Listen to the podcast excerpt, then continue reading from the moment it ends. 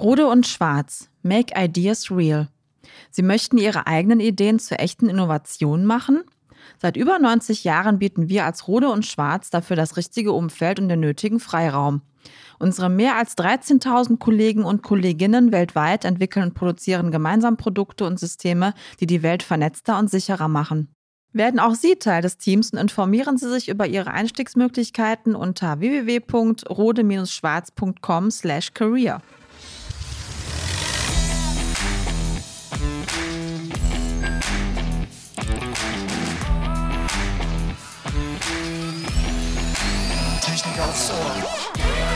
Hallo und herzlich willkommen zu einer neuen Folge von Technik aufs Ohr. Heute haben wir uns mal ein ganz besonderes Thema ausgedacht, nämlich das Thema Kernfusion.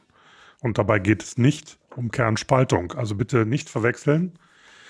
Und äh, wir wollen uns mal damit beschäftigen, wie es um die Kernfusion, um die, äh, um die Energieforschung, um dieses Thema herum in Deutschland steht. Es wird schon jahrzehntelang geforscht. Realität ist es allerdings noch nicht geworden.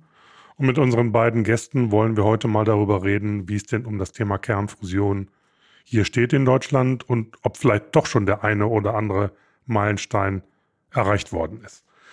Meine Co-Moderatorin, die Sarah, sitzt heute leider nicht neben mir, weil Nein. die Deutsche Bahn dafür gesorgt hat, dass sie zu Hause bleiben muss. Das stimmt. Sie ist uns also von zu Hause zugeschaltet. Aber das funktioniert ganz gut, Sarah. Und jetzt erzähl doch mal, wen wir heute als Gäste haben. Ja, sehr gerne. Also hallo aus dem Homeoffice.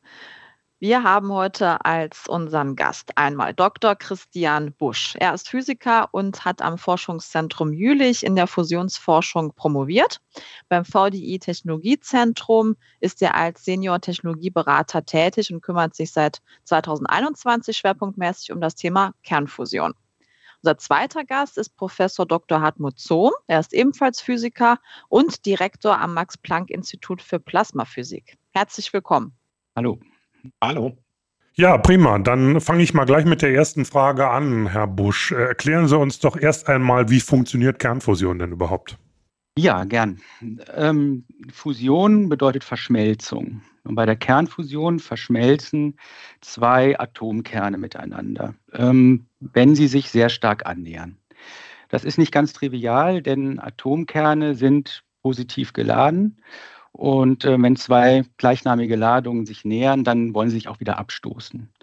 Ähm, das bedeutet ähm, bei elektrischen Ladungen vor allen Dingen, je näher ich sie zusammenbringe, desto größer wird die Kraft, die ich nochmal brauche, um sie noch etwas näher aneinander zu bringen. Ähm, sobald ich mir das aber doch gelingt, geraten sie irgendwann in einen Bereich, wo die Kernkraft anfängt zu wirken und dann verschmelzen diese beiden Atomkerne miteinander und bilden ein neues Element, ein schwereres Element. Und ähm, bei diesem Prozess wird Energie freigesetzt. Und ähm, das Schöne ist bei solchen ähm, Kernprozessen, dass die freigesetzte Energie, die ist grob gesagt von der Größenordnung eine Million mal größer als die Energie, die man gewinnen kann bei chemischen Prozessen, bei Verbrennung zum Beispiel. Dieser Prozess läuft in Sternen ab, zum Beispiel, auch in unserer Sonne. Daraus gewinnen die Sterne ihre Energie. Ähm, das gelingt ihnen aufgrund ihrer ungeheuer großen Masse. Da werden die Atomkerne einfach so fest zusammengedrückt, dass sie nicht anders können, als zu fusionieren. Ähm, auf der Erde ist das ein bisschen schwieriger ähm, und diese Bedingungen herzustellen, damit das funktionieren kann. Und äh, ja, das ist eben Teil der Fusionsforschung auf der Erde. Okay, ja, das ist mal so ein erster Einblick. Mhm. Ähm, jetzt wollen, aber Sarah, jetzt mach du mal weiter. Ja, genau. Sorry. Das ist jetzt, ja. genau, das ist uns äh, jetzt ganz äh, ungewohnt, weil wir ansonsten ja halt so ein bisschen die Bälle zuspielen ja, können, wenn wir nebeneinander sitzen. Das ist ganz komisch für mich, wenn du nicht neben mir sitzt. Also das macht, macht mich durcheinander. Also ist auch für uns jetzt eine ganz andere Podcast-Situation. Ja. ja, also gerne ähm, nochmal in Richtung, warum ist die Kernfusion eigentlich für unseren zukünftigen Energiemarkt überhaupt interessant? Okay, ja. Äh, wenn ich darauf antworten kann, mal, also ähm, was man sich, glaube ich, so an einer Hand abzählen kann, ist der, dass der Bedarf an Energie, vor allen Dingen an elektrischer Energie in Zukunft äh, weltweit einfach steigen wird.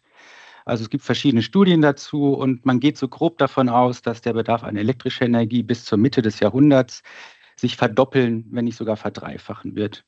Ähm, Beispiele zum Beispiel einmal natürlich, ähm, dass ähm, der Mehrbedarf liegt im Mehrbedarf von, von weit entwickelten Ländern oder weniger weit entwickelten Ländern vielmehr. Ähm, wir haben eine zunehmende Elektrifizierung, ähm, Elektroautos, Wärmepumpen zum Heizen, ähm, Herstellung von grünem Wasserstoff. Ähm, all das sorgt dafür, dass wir viel neue Energie, vor allem elektrische Energie brauchen werden.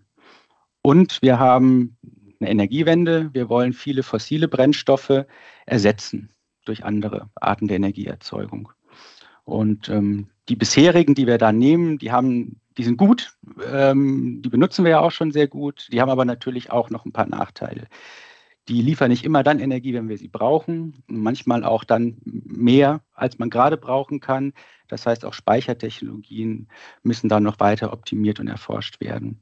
Das heißt, wir haben in Zukunft weiterhin Bedarf an einer sicheren Energiequelle, die grundlastfähig ist, bezahlbaren Strom liefern kann und vor allen Dingen auch CO2-neutral ist. Und ähm, da ist Fusionsenergie eigentlich eine, wenn nicht sogar die Option der Zukunft die den Strommix sehr sinnvoll ergänzen kann.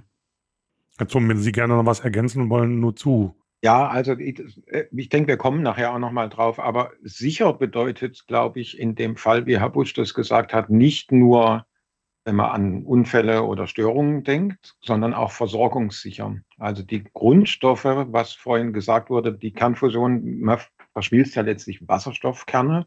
Wasserstoff ist ein Element, was sehr häufig vorhanden ist. In der Tat, da kommen wir vielleicht auch noch drauf, es ist nicht ein normaler Wasserstoff wie in H2O, das H, sondern sogenannte Isotope, aber auch die sind eigentlich geografisch gleichmäßig verteilt und in großem Maße vorhanden, sodass man auch diese Versorgungssicherheit herstellen kann damit und auch nicht irgendwie um Ressourcen kämpfen müsste dabei. Das ist für mich ein ganz wichtiger Punkt, warum die Kernfusion wirklich eine tragbare Option für die Zukunft sein sollte. Ja, unendliche Energie per Kernfusion, das haben wir gerade schon gehört, ähm, aber daran wird schon lange geforscht. Und warum ist es denn mit der Anwendung bisher noch nicht Realität geworden? Kann das denn irgendwann mal passieren? Kommen wir da irgendwann mal hin, wenn man sich mal umhört zu dem Thema?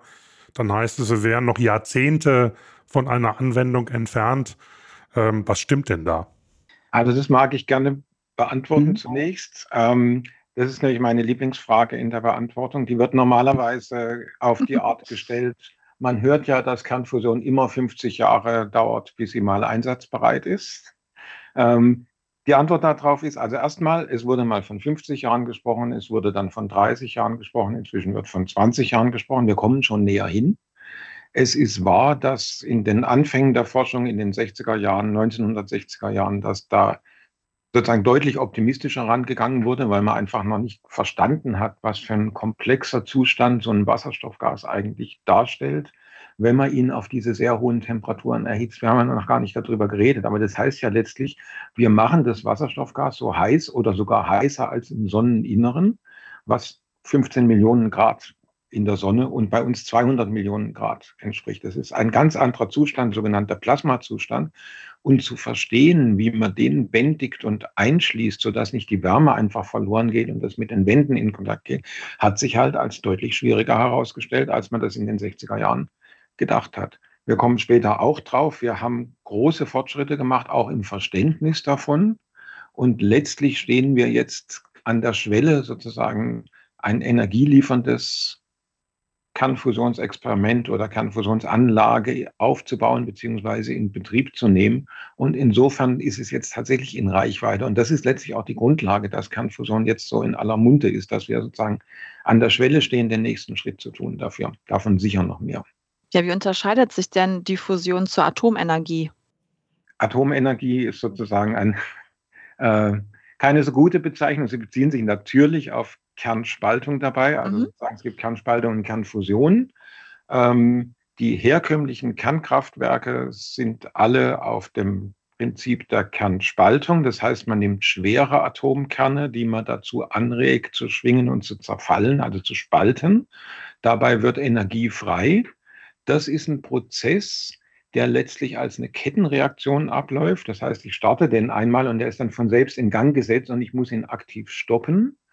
Bei der Kernfusion nimmt man ganz leichte Kerne und würde die miteinander verschmelzen. Das ist ein Prozess, den man aktiv am Leben halten muss. Das heißt, er läuft nicht von selbst los. Also der Unterschied ist zunächst mal von der Physik her, dass wir einerseits unterschiedliche Kernreaktionen einsetzen, in der Anwendung aber dass bei der Kernspaltung eben ein Prozess in Gang gesetzt wird, der weiterlaufen würde und man muss den aktiv kontrollieren und stoppen, während bei der Kernfusion was sozusagen dazu gebracht wird, dass es anfängt zu brennen und dann ständig nachgefüttert werden muss, damit es am Leben erhalten wird. Und das hat dann letztlich diesen großen Unterschied, das hat dann letztlich diesen großen Unterschied, dass ein Kernfusionskraftwerk nicht in einen Zustand gehen kann, wo es unkontrolliert durchgeht und seinen Brennstoff weiter verbrennt, sodass die Sicherheitseigenschaften deutlich besser sind, als was man von der Kernspaltung her kennt. Es gibt auch beim Abfall, muss man noch dazu sagen, der radioaktive Müll, der entsteht, auch bei der Kernfusion entsteht radioaktiver Müll, der ist deutlich kurzlebiger. Also der würde auf dem Rahmen 100 Jahre so weit abgebaut, dass man die Materialien wieder verwenden kann. Es bräuchte keine Endlagerung, also so geologische Lagerung, wo man nach Salzstücken sucht oder ähnliches. Und wenn ich das noch ergänzen kann, ähm, äh, das ist der große Vorteil bei der Kernfusion. Der Brennstoff selber ist nicht radioaktiv wie bei der Spaltung. Das heißt, ich kann die Materialien, die leicht radioaktiv werden, sind Gefäßmaterialien, Strukturmaterialien, die ich durch eine gezielte Materialentwicklung auch noch optimieren kann, sodass die möglichst niedrig nur aktiviert werden durch die Laufzeit so eines Kraftwerks. Jetzt haben wir gelernt, dass es in der Fusionsforschung zwei Konzepte gibt, die da verfolgt werden sind. Äh, die Magnetfusion und die Trägheitsfusion. Ähm, sie sind beide oder auch einer von beiden im Bereich Magnetfusion unterwegs. Was ist denn hier überhaupt der Unterschied und worum handelt es sich dabei überhaupt? Herr Professor Zung? Ja, gut, gerne. Also ich bin natürlich, ich bin der, der in der Magnetfusion seit 30 Jahren unterwegs ist. Ähm, es geht darum, das haben wir jetzt schon mehrfach angesprochen, ein heißes Wasserstoffgas, 200 Millionen Grad heißes Wasserstoffgas, sogenanntes Plasma, so einzuschließen, dass es nicht mit der Wand in Kontakt kommt von einem Gefäß. Die Sonne, das hat Herr Busch schon vorhin gesagt, macht es durch ihre Gravitationskraft. Man muss ja irgendwie dem Druck, dem Druck, der versucht, dieses heiße Gas zu expandieren, standhalten und zusammenhalten. Bei der Magnetfusion macht man das mit Magnetfeldern. Tatsächlich ist es so, dass Gas ist Plasma im Plasmazustand leitfähig und kann deshalb von Magnetfeldern zusammengehalten werden. Das schwebt also frei innerhalb von einer Magnetfeld. Konfiguration. Das hat den Vorteil, dass man das Plasma da stationär einfangen kann. Das heißt, es brennt dann sozusagen vor sich hin. Bei der Inertialfusion oder Trägheitsfusion hat man keinen externen Kniff, um das Ganze zusammenzuhalten, sondern man verdichtet es schlagartig, dass es auf die hohen Temperaturen und Dichten kommt und dann verbrennt. Eigentlich ist es eine Mikroexplosion, die man da durchführt, indem man es zum Beispiel mit sehr hochenergetischer Laserstrahlung bestrahlt. Und diese Mikroexplosion, die passiert halt in einem Rhythmus, zehnmal pro Sekunde zum Beispiel, und erzeugt dann kontinuierlich eine ähnliche Energie, wie das bei der Magnetfusion passieren würde. Mhm. Wo, wobei ich zur Trägheitsfusion vielleicht noch ergänzen kann, also so ähnlich wie es eben in der Magnetfusion sehr, sehr schwierig ist, mit den Magnetfeldern dieses Plasma zusammenzuhalten. Ich sage mal ganz platt, das verhält sich ein bisschen wie eine, wie eine Diva. Ja, sobald man da einen kleinen Fehler macht, geht es einfach aus.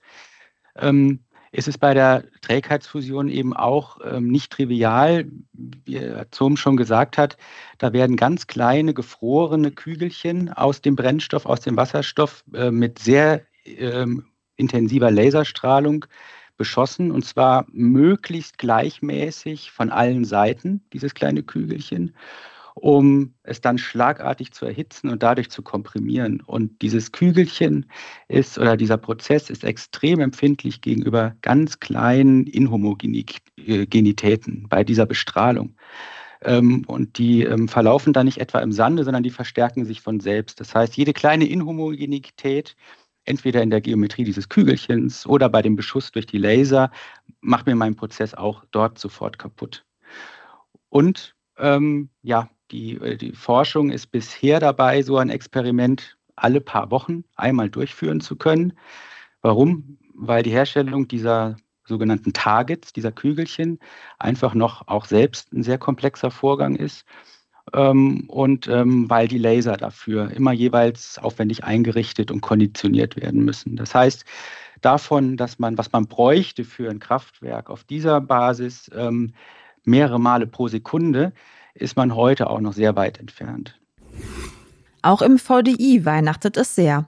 Bis zum 24.12. habt ihr im Rahmen unserer Weihnachtsaktion die Möglichkeit, die VDI-Mitgliedschaft für sechs Monate kostenfrei zu testen. Werdet Teil unserer großen VDI-Community. Den Link zum Angebot findet ihr in den Show Notes. Zusatzfrage, weiß man denn heute schon, welche Fusion die bessere ist zum Thema Energieversorgung oder haben beide ihre Vor- und Nachteile? Ich sag mal, also äh, aus der neutralen Warte heraus, also tatsächlich beide haben ihre Vor- und Nachteile. Ähm, die Magnetfusion hat eine viel längere Geschichte, ähm, hat dafür schon sehr viele Teiltechnologien sehr weit entwickelt. Bei der Laserfusion hat man da noch mehr vor sich. Ähm, hat dort allerdings jetzt ähm, Ende 2022 ein sehr viel beachtetes Experiment durchgeführt in Amerika, wo es tatsächlich zum ersten Mal dann gelungen ist, so ein, in so einem Pellet eine sich selbst tragende Fusionsreaktion dann zu erzeugen durch so einen Beschuss. Ähm, und da ist man jetzt aber auch noch dabei, den Parameterraum zu erforschen. Da ist noch sehr viel Glück und Zufall ähm, spielt dabei eine Rolle. Also beide sind, das Rennen ist offen ja. Mhm. Also sehe ich, sehe ich so ähnlich natürlich als ähm, jemand, der in der Magnetfusion seit langem arbeitet, ist in der Tat so, dass wir vor allem zur zivilen Anwendung bei der Magnetfusion schon deutlich länger an dem Problem arbeiten, also zur Herstellung von Energie ähm, für eine zu, zukünftige Energieversorgung. Ähm, es gab auch bei der Magnetfusion gerade erst vor anderthalb Jahren Erfolge und so ein Erfolg, wo so stationär gezeigt wurde über mehrere Sekunden, dass man so ein Fusionsplasma nennenswert Energie, also 10 Megawatt, äh, erzeugen kann damit.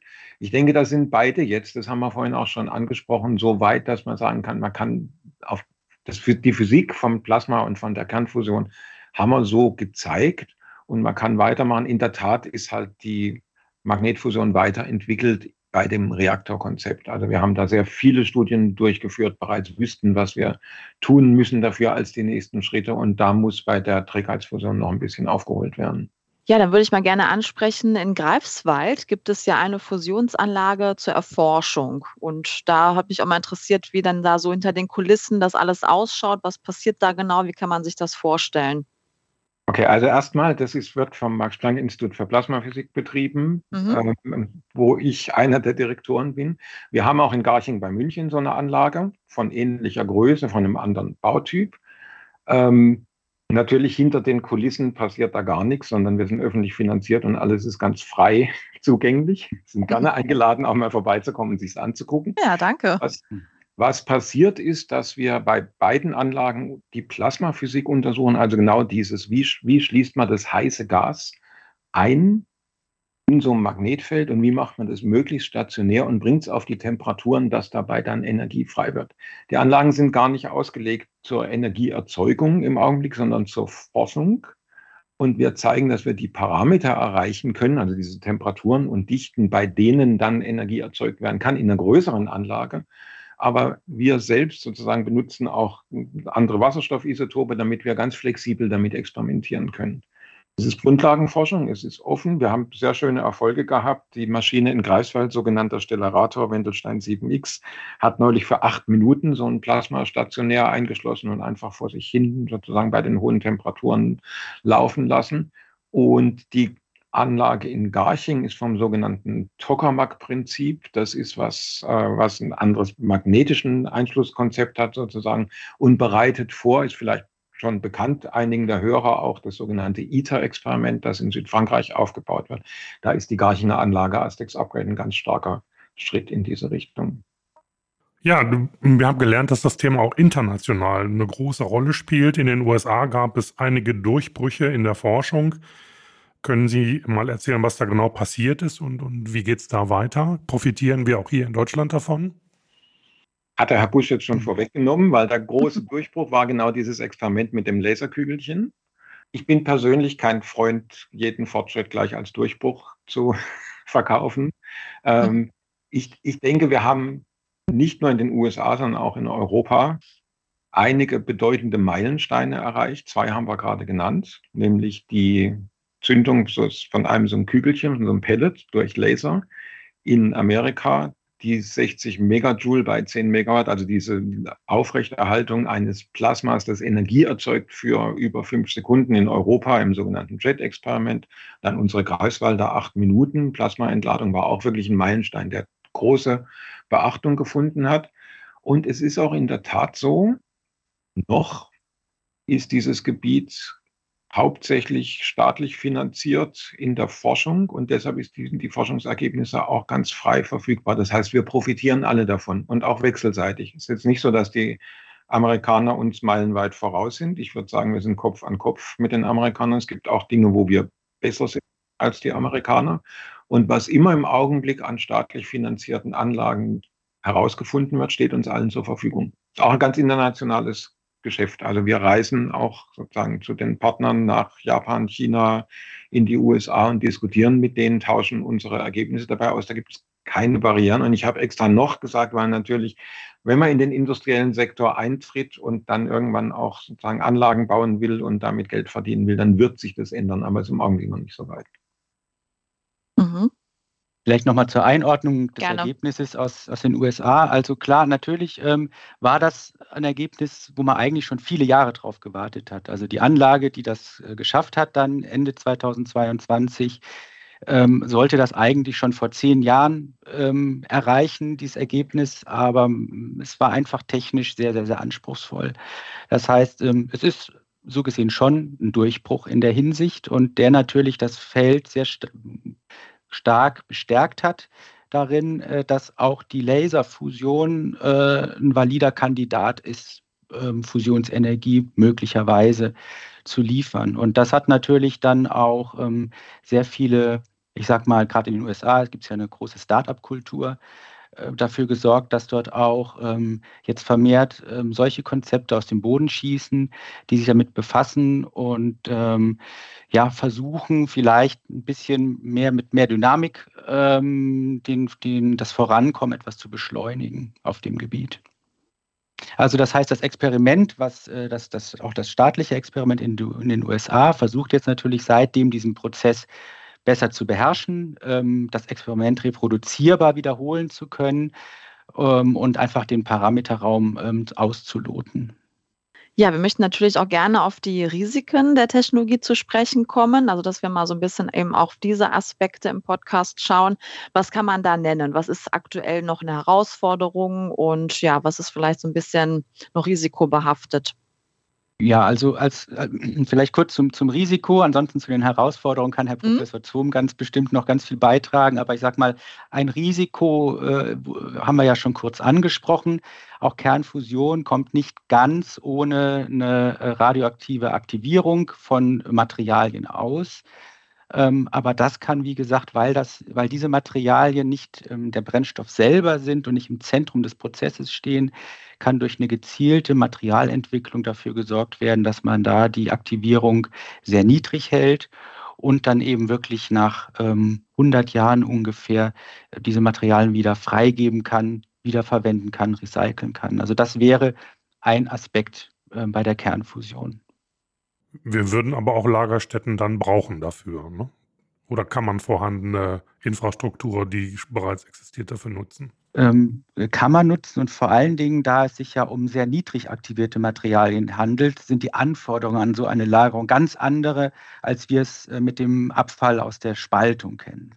Okay. Ja, also vor allem geht es auch um die Zeitskalen. Ähm, ich glaube aber, dass es in aller Regel so sein wird, dass man die Dinge in der Nähe des Kraftwerks, wenn nicht sogar im Kraftwerkskomplex selbst lagern wird. Also wenn man von der Zahl, von einigen zig Jahren ausgeht, dann ist ja der Müll, den man erzeugt, nicht so, dass man unbedingt wegtransportieren und wegsperren muss sozusagen, sondern dass man den auch in geeigneter Umgebung des Kraftwerks selbst lagern kann. Das halte ich für das Wahrscheinlichste dabei. Der ist schon relativ stark aktiviert, aber eben der klingt relativ schnell ab. Das ist eigentlich der große Punkt dabei. Ähm, ich hatte tatsächlich jetzt sozusagen, was Herr Busch schon angesprochen hat, Risiko auch verstanden als Entwicklungsrisiko. Also nicht nur, was kann schiefgehen, sondern äh, sind wir denn jetzt ganz sicher, dass wir ein Fusionskraftwerk in 2045 haben werden? Ähm, ich bin eigentlich sehr erfreut aus meiner Sicht als Plasmaphysiker, dass wir es langsam schaffen, das Entwicklungsrisiko von dem Grundlagenbereich der Plasmaphysik wegzubringen. Und das geht eher jetzt, also Risiko im Sinne der Technologieentwicklung wird es klappen. Das geht jetzt schon langsam in den Bereich, wo man aufs Engineering schaut und schaut, kann man denn das Ganze überhaupt so bauen? Ich bin überzeugt, also es gibt zum Beispiel das ITER-Experiment, das zeigen soll, das ist magnetischer Einschluss, dass so ein Plasma vor sich hin brennt und positive Energiebilanz hat. Ich bin überzeugt, dass man, wenn man das fertig gebaut hat, ins Betrieb nimmt, dass man zeigen kann, dass das funktioniert. Ob man daraus ein Gerät baut, wo man übertrieben gesagt den Schlüssel rumdreht und dann läuft das 365 Tage im Jahr vor sich hin und zwischendurch muss man mal kurz warten. Angesichts der hochkomplexen Technologie, die wir haben, das ist eigentlich jetzt die Entwicklung, die angestoßen werden muss dafür. Ich glaube, wir haben die Grundlagen bereitgestellt. Wir können noch viel forschen zur Optimierung. Man hat ja auch nicht aufgehört, Flugzeuge zu verstehen, nachdem die Gebrüder Wright das erste Mal geflogen sind, sondern noch deutlich weiterentwickelt. Aber geflogen sind wir jetzt mal, würde ich sagen, so von dem Hügel gesprungen damit. Und jetzt ist die Frage sozusagen, wie macht man daraus den A380 oder vielleicht kein so gutes Beispiel, den A350, wo man den Autopilot einschaltet und der fliegt vor sich hin. Hm. Mir fällt spontan eine Frage ein, meine Herren ähm, die natürlich nur ein Nicht-Physiker stellen kann. Haben wir denn ausreichend Rohstoffe, um das alles herzustellen? Also man braucht ja irgendwas dafür, äh, um diese Fusion umzusetzen. Gibt es da genug auf unserer Welt? So immer vor dem Hintergrund der Rohstofflage, seltene Erden und so weiter und so weiter. Ja, das ist, das ist eigentlich eine sehr schöne Frage zu dem Thema, weil die Fusion das sehr klar mit einem deutlichen Ja beantworten kann. Ähm, der Hauptgrundstoff ist Wasserstoff, ähm, aber nicht ähm, der Wasserstoff, wie Herr Zohm sagt, aus dem H2O, sondern zwei Isotope davon, Deuterium und Tritium. Und ähm, auf jeden Fall das Deuterium kann man aus Meerwasser gewinnen. Das ist dort ähm, ausreichend vorhanden.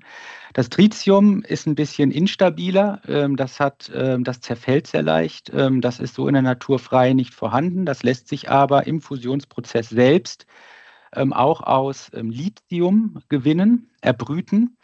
Und ähm, äh, die paar Gramm Fusionsbrennstoff, die man also von, von Deuterium und Tritium braucht, um so ein Kraftwerk ein Jahr lang zu betreiben, ähm, reicht nach menschlichem Ermessen ähm, aus, um das sehr, sehr, sehr viele Generationen lang machen zu können. Um das mal erstmal mal grob zusammenfassend so zu beantworten. Gut. Ja, was passiert denn äh, politisch in diesem Bereich? Also gibt es da auch ja, Finanzierungen, Unterstützung? Passiert aus Ihrer Sicht zu wenig oder wie sieht das da aus? Passiert immer zu wenig aus meiner Sicht. genau, das, genau. Die Antwort eines Forschers. Als Forscher muss man das sagen. Ja, ja. na klar. Wir, wir, wir waren wir haben den großen Vorteil zunächst mal in Deutschland, dass wir relativ stetig finanziert worden sind, obwohl wir eine Zeit lang keinen Aufwuchs gehabt haben, aber wenigstens die Sicherheit hatten, unsere Experimente, das sind ganz langfristige Aufgaben. Wir haben den W7X mehr als in Greifswald für mehr als zehn Jahre aufgebaut. Der ist 2016 in Betrieb gegangen und der wird bestimmt bis 2030 laufen. Und wenn man dann so ein, so ein instabiles System hinten dran hat, das sagt, dieses Jahr gibt es was und nächstes Jahr gibt es was nicht, das wäre katastrophal für uns. Insofern, das hat immer gut funktioniert. Wir haben eben jetzt als Reaktion auf diesen Aufwind, den die Fusion kriegt, tatsächlich auch gesehen, dass jetzt in Deutschland neue Initiativen kommen. Also das äh, Bundesministerium für Bildung und Forschung, BMBF, hat jetzt gerade 370 Millionen Euro extra für die nächsten fünf Jahre sozusagen in Aussicht gestellt, was ganz toll ist. Gezielt, jetzt um auch die technische Komponente dafür zu beschleunigen, in so Projekten zusammen mit, den, mit der Industrie, wo man jetzt also versucht, sozusagen das vorzubereiten, dass man dann so ein Ding auch mal industriell bauen kann. Und insofern sehen wir jetzt gerade eigentlich, und das private Geld, was der Herr Busch schon angesprochen hat, was von Investoren vor allem in Amerika in private Firmen reinläuft, insofern können wir uns gerade nicht beklagen. Es ist aber ganz wichtig, dass das jetzt halt in die richtigen Bahnen gelenkt wird. Also den Investoren auf dem freien Markt gibt es deutlich abenteuerlichere Vorschläge, als wir die machen würden. Und dann gibt es Investoren, gerade in Amerika in der Niedrigzinsphase, die gesagt haben, okay, High Risk, High Gain, da investiere ich jetzt mal. Äh, dann wäre es mir lieber gewesen, wenn das Geld in was Seriöseres gegangen wäre. Aber im Großen und Ganzen, vor allem in Deutschland, sehen wir eigentlich im Augenblick einen neuen Rückenwind, der uns sehr erfreut. Mhm.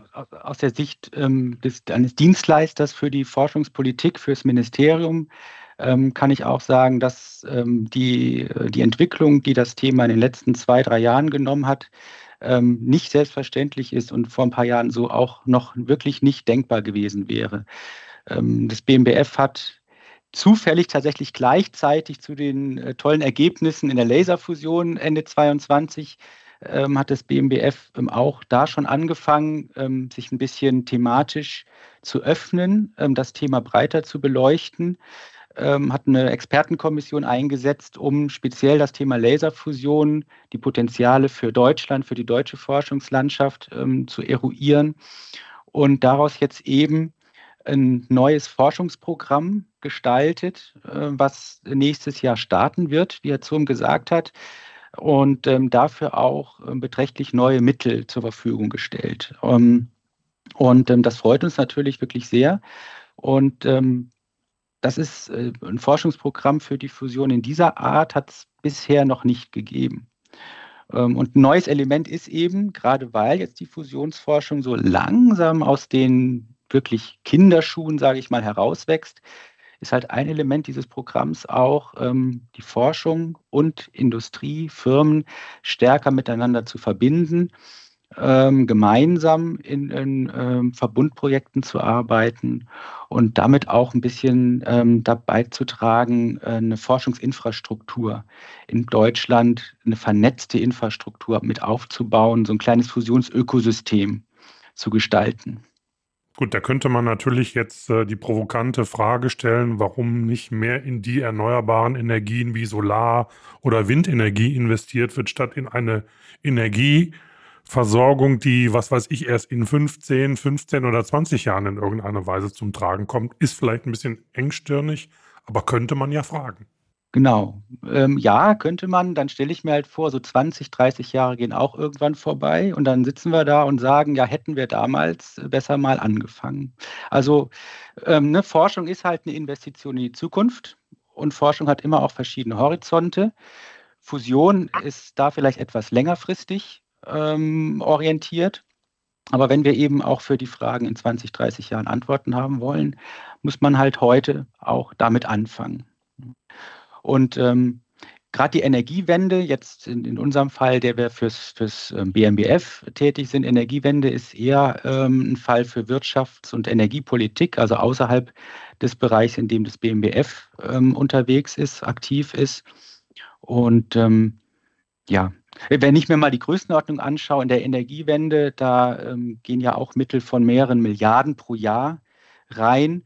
Wenn ich mir dann die Fusionsförderung in Deutschland anschaue, sowohl die bisherige von grob 150 Millionen pro Jahr, jetzt wird sie gesteigert auf, ich sag mal, ein bis zwei Milliarden in einem Zeitraum von zehn Jahren, also für den ganzen Zeitraum von zehn Jahren gesehen dann ist das Verhältnis eigentlich eher andersherum. Also ich könnte auch provokativ zurück sagen, die Energiewende könnte locker so ein paar Prozentpunkte abgeben an die Fusionsforschung und äh, es wird dem einen nicht groß wehtun und der Fusion sehr gut tun. Ja.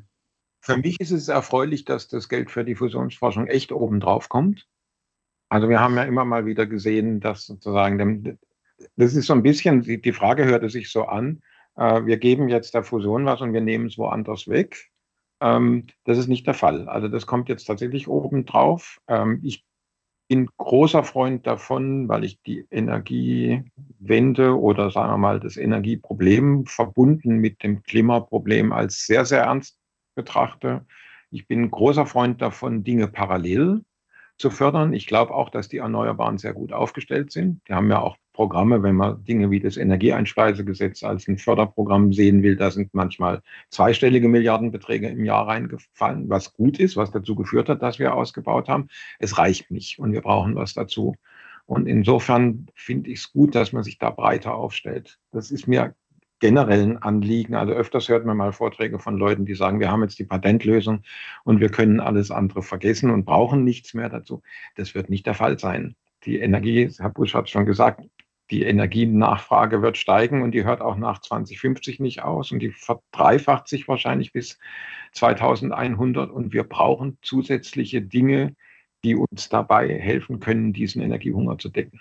Ja, dann wäre noch spannend zu wissen, was das VDI Technologiezentrum hier in diesem Bereich genau macht, beziehungsweise welche Rolle ähm, da eingenommen wird. Vielleicht kann da auch mhm. noch ein bisschen was zu erzählt werden. Ja, also wir sind ein sogenannter Projektträger ähm, oder wie es auch schön heißt, äh, manchmal ein Innovationsdienstleister. Ähm, mhm. Wir sind so ein Bindeglied zwischen der Forschungspolitik ähm, und der Forschungscommunity. Ähm, das heißt, wir einerseits wir unterstützen ähm, Ministerien, allen voran in dem Fall das Bundesministerium für Bildung und Forschung, bei der Durchführung seiner Förderprogramme, also den ganzen Prozess äh, der Beratung von Antragstellern, äh, Begutachtung von Anträgen, Bewilligung der Fördermittel und Begleitung der geförderten Projekte über ihre Laufzeit, die laufende Erfolgskontrolle, Verwendung der Mittel. Also das ist so ein klassisches Geschäft eines Projektträgers. Ähm, und dadurch ist man natürlich auch immer sehr nah dran an der Community, an der Forschung und kriegt hautnah neue Entwicklungen mit, die man dann wiederum einfließen lassen kann bei der Gestaltung ähm, neuer Programme. Also da sind wir so ein Bindeglied zwischen diesen beiden Seiten Geldgeber, politischer Rahmensetzer und den Nutznießern der Community auf der anderen Seite. Ähm, und jetzt gerade im Bereich Fusion natürlich, da unterstützen wir jetzt auch sehr stark dann äh, zukünftig bei der Netzwerkbildung, ähm, beim Aufbau dieses Ökosystems in Deutschland. Ähm, äh, das heißt, ja, bei dem Zusammenbringen von den verschiedenen Playern aus der Industrie und äh, der Forschung. Wir sind Anlaufstelle, machen Veranstaltungen zum Austausch, unterstützen bei der Öffentlichkeitsarbeit in der Form von Fachinformationen, wie zum Beispiel auch durch das Gespräch heute hier. Ja. Ja, super. Dann würde ich mal so zum Abschluss eine Frage stellen an den Professor Zohm, so ein bisschen in die Zukunft blickend, auch provokant. Wann, Herr Professor Zohm, können wir die Welt mit Energie aus Fusion versorgen? Wann können wir damit heizen? Wann geht das los? Wann können wir damit rechnen? Das ist eine Funktion der Mittel, die da reingesteckt werden. Ähm, wir haben inzwischen das Schlagwort der 2020-Strategie generiert. 20 Jahre, wenn 20 Milliarden Euro investiert werden. Es ist in der Tat so, dass also bis 2050 wird es nicht ähm, signifikant beitragen in der Form, dass jetzt wirklich in großem Maßstab Energie produziert wird. Bis 2050 können wir einen Demo Demonstrationsreaktor laufen haben, wenn die Förderung stimmt, der tatsächlich zeigt, dass man zuverlässig und vorhersagbar Energie ins Netz einspeisen kann. Und dann kann in der zweiten Hälfte des Jahrhunderts der sogenannte Rollout, also die großflächige Verteilung und Ausstattung mit Fusionskraftwerken passieren. Das ist so ungefähr der Fahrplan. Es ist ganz wichtig, daran zu knüpfen, dass man eben auch das Geld dafür braucht, um sich zu verbreitern. Diese Geschichte, die der Herr Busch gesagt hat, nämlich ein Ökosystem zu schaffen, die Industrie einzubinden, das muss sein und das kostet auch alles Geld. Aber dann, wenn wir uns so aufstellen und verbreitern, sind, denke ich, 20 Jahre eine realistische Abschätzung. Mhm. Mhm. Okay. Herr Busch, wollen Sie mhm. dazu auch noch einen Satz loswerden? Ähm, ja, tatsächlich ein Aspekt ist ganz wichtig und den, den adressiert auch das neue Forschungsprogramm, ist der Nachwuchs. Wir müssen mhm. ähm, viel für Nachwuchs auf dem Gebiet sorgen. Ähm, einerseits, wenn wir jetzt thematisch äh, breiter werden wollen, müssen sich auch Leute um diese vielen neuen Konzepte und Ideen kümmern und erforschen helfen. Und wenn wir später Reaktoren äh, betreiben wollen, Kraftwerke betreiben wollen, brauchen wir qualifiziertes technisches Personal, auch mit Expertise aus dem Nuklearbereich, wie gesagt. Ähm, und ähm, da gibt es noch eine Menge Aufholbedarf im Moment. Ja, wichtiger Punkt. Ja, Genau. Sehr gut. Ja, Sarah, ich ja. glaube, ne, mit, ja. mit, Blick auf die Zeit Thema. würde ich sagen, vielen Dank, die Herren, für den spannenden Einblick zum Dankeschön. Thema Kernfusion. Habe ich so alles auch nie nicht gewusst. Mhm. Dass wir auch schon so weit sind, habe ich nicht gewusst. Ich glaube, das haben, wissen viele noch nicht. Ja. Vielleicht wissen sie es dann nach unserem Podcast, den sie sich dann mhm. angehört haben. Ja, wer noch mehr zu dem Thema wissen will, der schaut in die Show Notes. Da gibt es ein paar interessante Links. Ja, und ansonsten Feedback, Fragen gerne direkt unter die Folge kommentieren. Ansonsten schreibt uns gerne an anderen, anderer Stelle und wir sind auch immer für Anregungen für weitere Themen dankbar. Genau, unter podcast.vdi.de könnt ihr uns immer erreichen. Meine Herren, wir danken ganz herzlich für Ihre Zeit und für Ihre Expertise, die Sie uns heute ja, sozusagen dargelegt haben zum Thema Kernfusion. Wir wünschen Ihnen für Ihr Forschungsgebiet viel Erfolg und vielleicht erleben wir es ja noch, dass wir dann irgendwann mal mhm. heizen zu Hause mit Kernfusionsenergie. Das wäre schön. Herzlichen Dank. Ja, vielen Dank. Sehr gerne. Danke gleichfalls. Ja, und euch vielen Dank fürs Zuhören und bis zum nächsten Mal. Ciao.